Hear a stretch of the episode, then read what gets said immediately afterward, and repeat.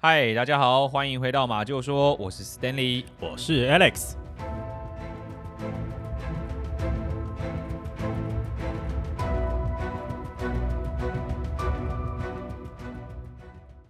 今天呢，跟大家分享的案件，我先列举几个特色。这个犯人呢，嗯是一个智力高达一百六十七的犯人。天才犯罪，一百哦、六十七是什么概念？你知道吗？就是比台北市长柯文哲的智商还要 高，是不是这怎样？么扯到他？ 我当然了，可能是啊、哦，应该他不只高过柯文哲，嗯他甚至还高过爱因斯坦，还比爱因斯坦高还高过了霍金。哦哦，所以这哇个塞应该是一个还蛮吸引人的点吧？哦嗯，一六七嗯高智商的罪犯，这个智商是谁去测的啊？就学校本来他们大学都会测试这个智商嘛，他哦，是所以天知才道凶手是谁，后来把他抓了，然然后后拿呢到调查他的的记记录录啊哦那嗯再来呢？这个案件是美国 FBI 嗯建举以来最昂贵的一场调查案，就是最浪费公堂的一件案子啊就对了。对对对对。 然后在他这个凶手呢，在十八年的期间哦，嗯，共造成了三个人的死亡，啊哈二十三个人的受伤。哇，那也死了不少人哦。对嗯，我们今天要分享的案件的名字呢，叫《大学航空炸弹客》。大学航空炸弹科，嗯，这名字好酷哦。好，我们就来看看这个案发的一些经过好好，了。来吧。在一九七八年的五月二十五号，嗯，哎，我的故事比你新了一点哦。哇，这个很接近哎哎，，一九七八，至少它不是上次的一八叉叉。对，，一八叉叉年啊，在一九七八年的五月二十五号呢，在伊利诺大学的芝加哥分校的停车场，嗯，工作人员呢突然发现了一个包裹一个包裹啊，啊，那这个包裹上的收件人呢不是那个学校诶，那怎么在这儿啊？哦，也就是说我在停车场里面看到了一个包裹，这个包裹呢就没有人认领，对，然后但这个包裹里的收件地址呢却不是这个不是这个学校啦，也那不是这个芝加哥的学校，对，啊那当然工作人员就呃发现他记错了或者掉了嘛，就对照他原来的地址呢，退回了这个呃送信人。对，好上建人啊哈，哦那这个送信人呢是西北大学材料工程学的教授奎斯特。嗯，但很奇怪的是，嗯奎斯特收到这个被退回的包裹，嗯，他很疑惑：有什么好疑惑啊？哦，我没有寄这个包裹啊！所以啊，可是机器人不是写他吗？啊，对啊，我没有寄，为什么会有这个包裹？诶，哦搞不懂，他也不敢打开他也不敢打啊、开，他就干脆叫校警来：诶，你这包裹不是我的啊，嗯你帮我处理一下。啊哈，然后这个校警那无奈哦，就把这个包裹打开了对，里面是啊、这个打开不打开还好，一打开呢就砰爆炸啦，发生了爆炸。当然，这个爆炸呢还不至于到炸死人的地步啦，但也伤到了他的左手，那那那马克不就很这个校警不就就 很衰衰？嘛。明明也不是我的、啊，但因为没办法， 天就替死鬼吧。不过也还好，这个奎斯特教授够机警啊，啊，嗯不是我的我就不开嗯，啊。结果校警开了，他就受到了伤害，哇而且这一炸呢，就炸出我们刚刚讲的这十八年来的噩梦。怎么说是二十八年的噩梦这？十八年期间呢，有哦嗯十六个包裹嗯被分别寄送到了大学、嗯航空公司，导致呢我们刚刚提到的三个人被炸死，二十三个，哦人受伤，甚至呢在美国的航空班机的货舱里面也被放了一个这样子的一个包裹，货那虽然仓哎，对对，货舱。哇，那虽然这个炸弹到最后没有爆炸呢，但是它去冒了冒出了大量的浓烟，对，然后造成了十二个这个乘客呢吸入性的伤害。嗯，那也因此呢，FBI 成立了专门的调查小组，对，调查这一系列的邮件炸弹攻击案。那那因为凶手的这个寄送目标，大部分呢都聚集在大学跟航空公司。对所以你记不记得我们刚刚说的这个案件的名字叫做“大学航空空炸弹弹客”？，嗯，哦，因为它的目标不是大学，就是是航航空空公司哦所以就用这个名称呢来呃来称呼它。对对那对英文呢叫 University and Airline Bomber。哇哦，简称 UNA Bomber。好，那根据 FBI 的调查呢，这个炸弹客显显然就是一个很聪明的罪犯哦。对，对对，第一呢是他有能力制作炸弹嘛。嗯，你，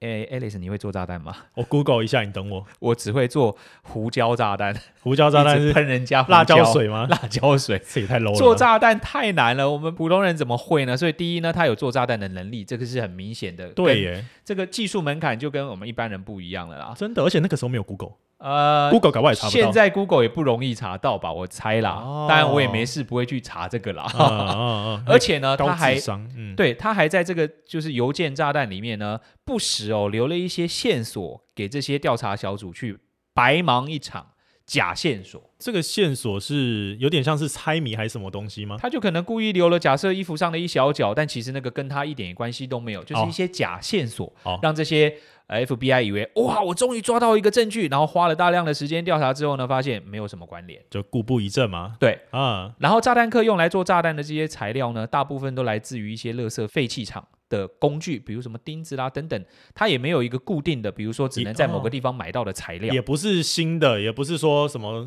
可能刚买到的。但是呢，有一个很重要的线索，就是每一个炸弹的里面呢嗯都有 F C 这两个字的缩写，FC， ，F C 嗯任嗯天堂。 嗯，哎任喂，哎哎哎，这个年代出来了， 哦年哦代 S F C 好好，怎么啊跟我想到超的级任天堂啊， 跟我想到不太一 样天啊！来来来，好，总而言之呢，他们都有看到 FC 这样的缩写，那嗯于是乎呢，就认为说这应该是它的署名啦，嗯，就有点它的特征，但他也搞不清楚 FC 到底不会是任天堂吧？对，一定哦不是吧？不是啊，嗯所以他也一直搞不清楚这 FC 是什么字眼。但唯一能确定的是呢，因为有这样的一个署名，对所以这十六个炸弹呢，应该就是同一个人做的啦，不可能对说 A 做的跟 B 哦 会是都有 FC，都有这个 FC 对对嘛对对对对，好，所以他们也不知道 FC 缩写是什么意思，然后他嗯到底寄这个炸弹的目的又没有，他也没有丢出一些诉求啊，说，诶，如果你们再怎么样怎么样，我就在哪里又放什么什么什么，就是一直不断的寄，不断的炸，不断的寄，不断的炸。嗯，对，那就在这个这十八年期间呢，摸不着头绪的这个调查小组啊，只能像我刚刚讲的，看着这个包裹砰砰一个一个的爆炸，哇，那个年代的那个物流业很难做啊，哎、对，包裹收到不敢开耶。啊、啊所以造成了很多人的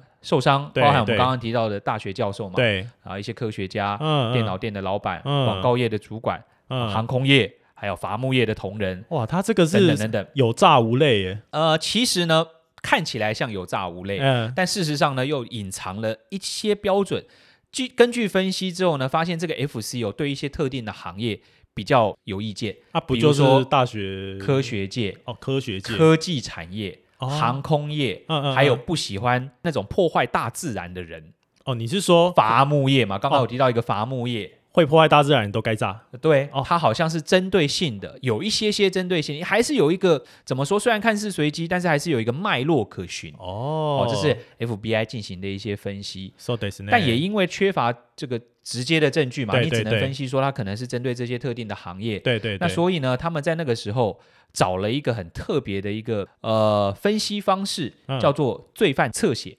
罪犯侧写啊，对，是画画吗？还是就不是不是那个是素描，哦罪犯画像呃不是。哦哦不是，它是侧写，就是你可能根据他的一些行为来判断这个犯人的人格特质，甚至是行业、教育程度等等等等。哦，所以说根据他做的一些事情，对，然后来蛛丝马判断迹它来判断它可能是怎么样的一个，哦甚至这是一个连很专门的学问啊。连我觉星得座什么都可以分析出来，这种感觉。这个，我觉得他们应该不是想要分析星座吧？哦，比如说狮子座就是刚毅， 哦，有可能，哦有可能，双子座就是 花心，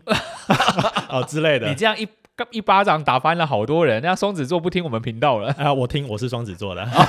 你分你花心 抓到了没。有不是不是啊，没有没有没有这回事。 啊好好好，好，这一段你要不要剪？你自己决定 哦。你上一次没有把我那个里奥纳多皮卡丘剪掉，我没有跟你算账。 不好意思啊，皮卡丘。好啦，总总 总而言之呢，他们觉得无能为力啦，对是对对无计可施啊，所所以找才了一用这个个罪嗯犯侧写，对对对来稍微怎么讲，就相信他一下吧，无计稍可微施的状况建之下筑一。个模型出来啦。啊对对对对对对那所以呢，在一九八零年的这个时候呢、嗯 f b i 创建了一个叫行为分析科学小组，哦，那里面呢有一个叫现代福尔摩斯称号的探员哦，嗯约翰·道格拉斯，啊哈，曾经呢帮这个大学航空炸弹客做了一个心理的侧写。嗯，你听听看他说什么、哦。好，他说什么？他说呢，大学航空炸弹客哦，应该是一个反对科技创新的支持者。他可能有自然科学方面的学位，所以就是说他也是有读过书的。你很厉害哈、哦，怎么能分析出这些东西嗯其来？实我也可以啊，他会做炸 弹啊，哦学位啊，哦说不定有他是学位资资讯工程类学位啊，哦，或者是工业工程类学位啊。他就写说，他就说自然科学方面的学位，I don't know，他就是这样讲对，很猛哎、哦。但是呢，很不好意思的是，这一份分析报告呢，嗯，在他发出来的三年之后，FBI 就把他气丢到一边了。 FBI 它根据他们自己办案的经验分析出来说，它是一个蓝领阶级的航空公司技工。我哦，们等一下来看一看哪一个人说的对，好或者是说更接近，因为毕竟有抓到了嘛。好，好，那我们刚刚一直讲哦，他其实一直都没有提出他的要求啊，所以我们就束手无策啊，等对等等等。对对诶，对，终于最后在一九九五年，FC 准备要浮出水面了。你是说他要自首啦？呃，他不是自首，他好像有一点在提出自己的要求了。哦，就是说他一直寄炸弹很多年他之的目后的是什么？才开始讲他的诉求喽？对，哦，那在什么样的一个机缘下，我们会得到他？哎，他的诉求是什么呢？嗯嗯呃，自称航空炸弹客嗯的嗯，人呢，向《纽约时报》寄了一篇论文论文啊，啊。这篇论文呢叫《工业社会及其未来》，它不只是向《纽约时报》发了，它对还对发到当时各大的报社说：“哎，我有这篇论文，对，而且呢，如果你们不刊登这个论文呢，嗯，我会继续寄炸弹。”那他这个论文《工业社会及其未来》在写什么啊？这篇论文呢，主要是批判哦科技的进步嗯，对人类社会造成的负面影响。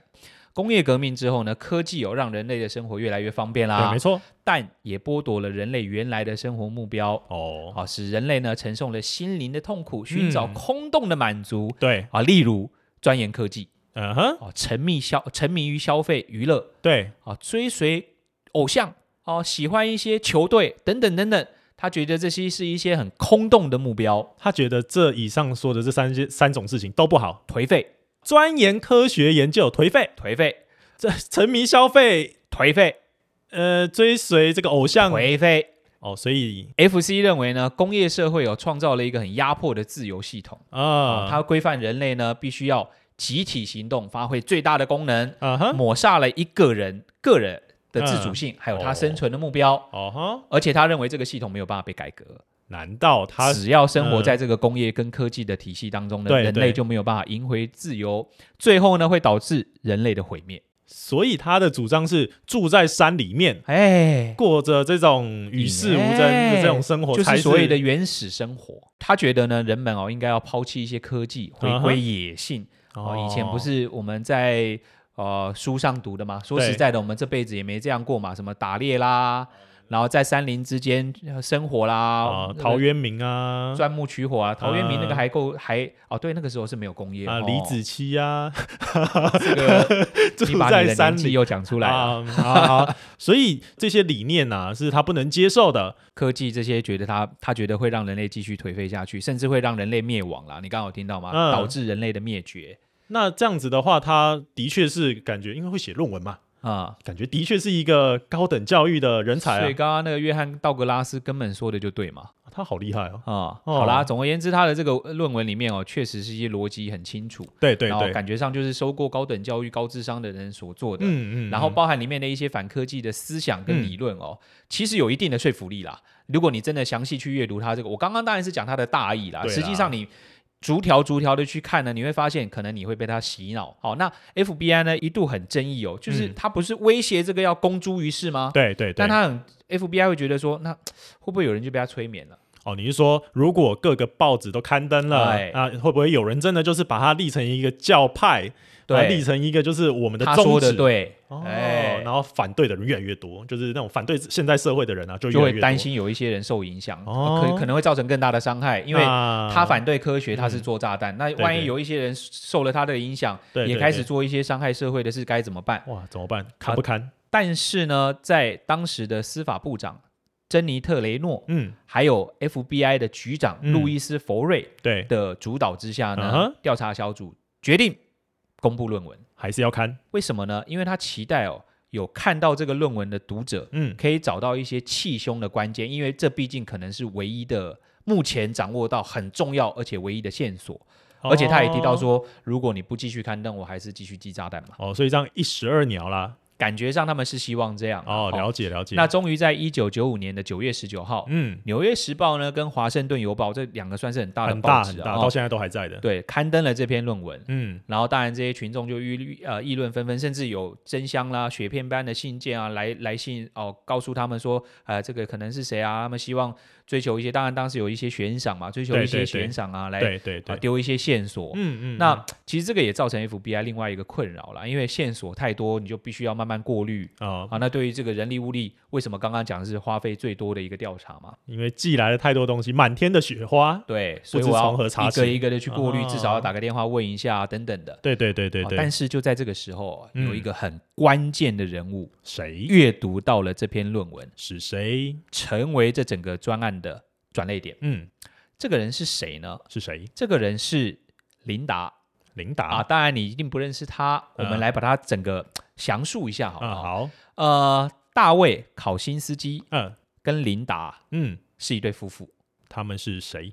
是一对夫妇。他继们续是听我一对讲嘛夫妇他们是一对陌生的夫妇。 OK，琳达呢，有一天在报纸上看到了这篇论文之后呢，嗯她就跟大卫讲，大卫是她先生嘛，嗯她就跟大卫讲说：“哎、哎大卫啊，你觉不觉得泰德有可能是这个炸弹客啊？那泰德是谁？泰德就是大卫的哥哥啊、哦他怀疑大卫的哥哥有可能是这个航大学航空炸弹客。哦，为什么？呃，先从大卫的眼光来看啦，嗯嗯嗯，大卫觉得当时他是不相信的啦。”当然啊，啊自己的哥哥怎么干这种事情？因为在他的眼中哦，大卫的呃就是呃泰德，嗯，大卫大卫泰德，嗯你把我给搞乱了，好， 我我自己要先清楚哈、哦，大卫的哥哥哦，就是大卫呢觉得我哥哥。好不好？我哥哥嗯他是一个很有他哥哥亲和力的人呐、啊对就对泰德是一个很有亲和力的人，很少对人生气，对而且没他错是家族里面的天才。嗯嗯，他十六岁就考上了哈佛，哇，十六岁哦，十六岁就考上哈佛，高而且中的年纪二十不是这个还不重要，嗯十六嗯岁考上哈佛的人可能很多，哦，但是他二十五岁呢，嗯就拿到伯克莱大学数学系的助理教授，这个超难，哇，助理教授其实就是有教授职位这种可可以教书的嘛，二十五岁哎，好猛，助理教授哎，还不是嗯一般的讲师哦，已经对是助理教授喽。好猛，所以大卫其实不相信他哥哥就是泰德是这个炸弹客，，对对对，但因为毕竟老婆讲了嘛，嗯嗯，他他总要为什么讲，他总要有个依据嘛，所以他就去看了这篇论文。对他觉得他不是他哥哥啦，但他去看了这篇论文，对，结果发现呢，诶，这个用字遣词好像跟我哥有一点像诶，那他就觉得他老婆讲的，他的怀疑好像是有那么个道理的啦。对对对对啊，，但是呃，也不是因为这样而完全就把矛头指向他。嗯，那他也慢慢的关注，就大卫也慢慢的关注这个案子，嗯，然后后甚至呢，他在 FBI 公布的一些调查资料当中嗯看到了说，大学航空炸弹客的一些活动路线，对，哦，其实也跟他哥哥的活动路线高度相近。跟泰德的这个活动路线很近啊，对啊比，如说呢，呃，泰德是在芝加哥长大，不对是有一个伊利诺州什么芝加芝加哥分分校的包裹嘛？那个那个停车场啊啊哎啊呃啊！然后在加，他也在加州伯克莱大学教过书，对然后一九八零年代呢，曾经住过盐湖城，对对这对些呢都非常的符合 FBI 公布的一些地缘调查结果。哦，这样好像稍微串得起来，叮丢叮丢，气给气给。啊好啦，那总而言之呢，这个对大卫来讲，其实嗯也蛮痛苦的，因为既然在这上面发现了，很可能是是我我哥，对，那呃，事实上呢，他们两个夫妻后来也接受了一些电视台的访问啊，对对他们对觉得这很痛苦，但是没办法，为了要避免一些人在受伤、嗯死亡，嗯所以呢。他还是在做了一进一步的验证，嗯，他请了一些私家侦探呢调查他哥哥的行踪，哦，然后把这些调查的资料呢，把它都整理起来，把资料交给了律师，由律师当中间人对。联系 FBI。所以就是说，这个大卫他们夫妻是先自己有明察暗访，，对，然后等到求说，证，对，等到这个私家侦探这边已经觉得说，哎，真的比对怎么比对都觉得很像的时候对，才把透过这个律师把什么的去跟这个政府联系。对，哦，好，然后呃，一一跟政府 FBI 联系之后呢对，FBI 也开始对他进行了一些调查，就是对对对这对个泰德考考辛斯基嗯做了一些调查，对也慢慢就发现呢，他的文章真的相似度相当的高。对对，然后也调查了他泰德呢，在一九七一年写作了论文，嗯，发现在一九七一年的这篇论文对跟大学航空炸弹课的这个论文对，写作风格相似度也非常非常的相似，哇哦，甚至有一些语言分析家他调查的结果就是说这两篇论文是同一个人做的啦，哇，所啊那以。这不就泰德要被捕了吗？ FBI 呢，到这个时候抓到他手上最大的一个浮木了，因为他已经呃十八年来都没有抓到了对嘛。对对对，好，一九九六年的四月哦，在这个蒙大拿的森林里呢，嗯他们抓到了年已五十三岁，嗯然后当时呢是蓬头垢面的泰德卡辛斯基，在这个屋子里面哦，嗯，他们发现了一整箱的炸弹制作材料，在这个屋子里啊面，所有材料都在这里。对，哇还包含了他去做这个炸弹的一些实验，哇，还有呢，他那个大学航空炸弹课的那个四百页的啊四万页，抱歉，四万页的手稿，哦以，及一个准备要寄出去的炸弹，所以这个准备要寄出去的炸弹也被收，也也被被这个拦 FBI 截到了，拦还好没有哦被寄出去。哇，啊，那所以呢，事后的证明就是这个泰德卡辛斯基呢，就是就这是个航，空大学航空炸弹课，对对对对，那也就是刚刚那篇论文的 FC 本人，嗯，那后来呢、也嗯问到了对 FC 呢，就是 Freedom Club 的意思，可能就是一个自由的自俱乐由部国度啊，或者啊自由自由的的什么对对对， freedom 俱乐部自由嘛嗯嗯嗯，下一步我们就会开始关注啊，他他到底为什么要这样做？对他动机是，他动机到底对是什么？对对，好，那先不管他的动机是什么，其实他刚刚一直都有在讲哦，他嗯希望的是要反对科学，对过原始般的生活，对。那这个感觉上面就是有一点怎么说，跟我们一般人的什么想法不一样嘛。对啊，你身边应该绝对不会有这样子的人在嘛。即使有你有任何理念，但是我所谓的动机是为什么他透过这种方式去，因为嗯他想要这个反对现代科技什么的，跟嗯对他杀人其实完全没有关系的吧？对，对，所以他的到底是所在以想什么啊？精彩的来了。嗯刚刚呢，我们提到的这一些感觉很特殊的思想，嗯，反而成了律师在帮他打官司的一个利器。什么意思啊？他们律师团呢，准备用心神丧失的理由嗯，为他进行辩护。他智商不是一很高诶，吗？越聪，明的人说不定越容易 k 笑啊！所以他这个有在法院上有成功？完全没有成功。为什么？这个案件很特别的是呢，嗯，他说我没有精神分裂，所有的罪证都是我做的，我完全认罪。你是说他把那个他的辩护律师团每个人抓起来打脸？这个他就是很固执啦。嗯，那法院呢没办法，哦嗯因为你都承认了嘛，哇，最后判了他八个终身监禁，八个总裁永远进不得假释。哇，那其实即便如此哦，嗯他还是在入狱之后呢，想要宣传他自己反科技哲学的一些理念。对对，他对在二零一零年，嗯、嗯很近了吧？很近，离现在非常很近。近，还有包含二零一六 年，靠超他近。创作了两本反科技哲学的著作，嗯对他不对断的在跟世人宣扬这个理念，哦，等于说他在反狱科技中狱中的著作，继续写他的著作。然后可能有成册流出来，成成为书对本。对对对，然后在这个时代可能比较可以接受这些开放的言论的时候，他就继续散发、对散布他的散布他的人这言论个自由嘛，对对你对还是对可以这样子去做嘛。哦哦，了那解。但是就是我们还是就遇到了这种很特殊的，就想要研究你到底是为什么会有这种想法呢？嗯嗯，好，然后后就更进一步的想要去分析，说他到底为什么去想要去反科技文明。对啊，好，为那什专么家呢发现哦，在泰德就读这个哈佛大学的时候呢，他嗯曾经参加过一项的这个心理学实验，心理学实验，对，一个一场实验。好是什那么这场实验呢，这个实验的对象呢，被要求嗯必须把自己的理念嗯撰写成一篇论文，这很基本嘛。我对觉得对我有一个理念，我对撰对写成对一篇论文，要丢出来，对让大家去辩论。也就是说呢，你们全部都要去反他的理论。对我写了一个，比如说我说鸡先先生蛋，对然后你们全部都要有，明明就是蛋才蹦出鸡，然后甚至呢，把这个批评跟质疑的这个愤怒，就是我要攻击你理对论的这个东西，把它录成影片，对然后反复的放给这些发布论文的人看，哦，就是说他要去攻击。抨击他，啊然后然后挑战他，对，甚至还把它它录成影。片。对啊，为什么这种神经病实验？ 对啊，这这到底是哈佛怎么会办这种？呃而且泰德还连续三年参加这个实验，时间呢啊长达两百个小时，哦，所以每个礼拜说都被攻击，他在这里面可能就造成了一些心变灵态上的扭曲。或者是他就会呃更坚持自己的想法哦，所以就是说，啊他觉得对的事情，他就他会就更觉坚得持是对。啊，那他后来的这些，透过这什么鸡炸弹这一些呢，反正他就觉得他要在做对的事情。对，当然哦你没有办法说这个一定相关啦，嗯但是有可比较能能确定的是，这个实验一定会对人类的心理造成不小的影响，真的呢，这是真的一定对会的。对，你一定一会直在一定会看人家攻击你，就很想要杀了他，但是